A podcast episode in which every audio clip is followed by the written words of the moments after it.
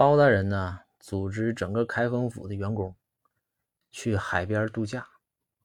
到了海边之后啊，大家都非常的开心，很乐呵。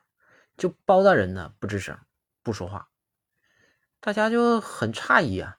赵虎就跑过来了，说：“大人，大人，怎么不开心呢？”包大人没吱声，看着大海。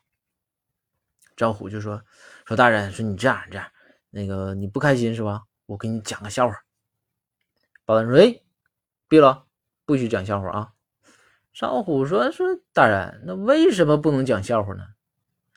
然后这个时候，包大人就说：“你知不知道讲笑话会引起海啸？”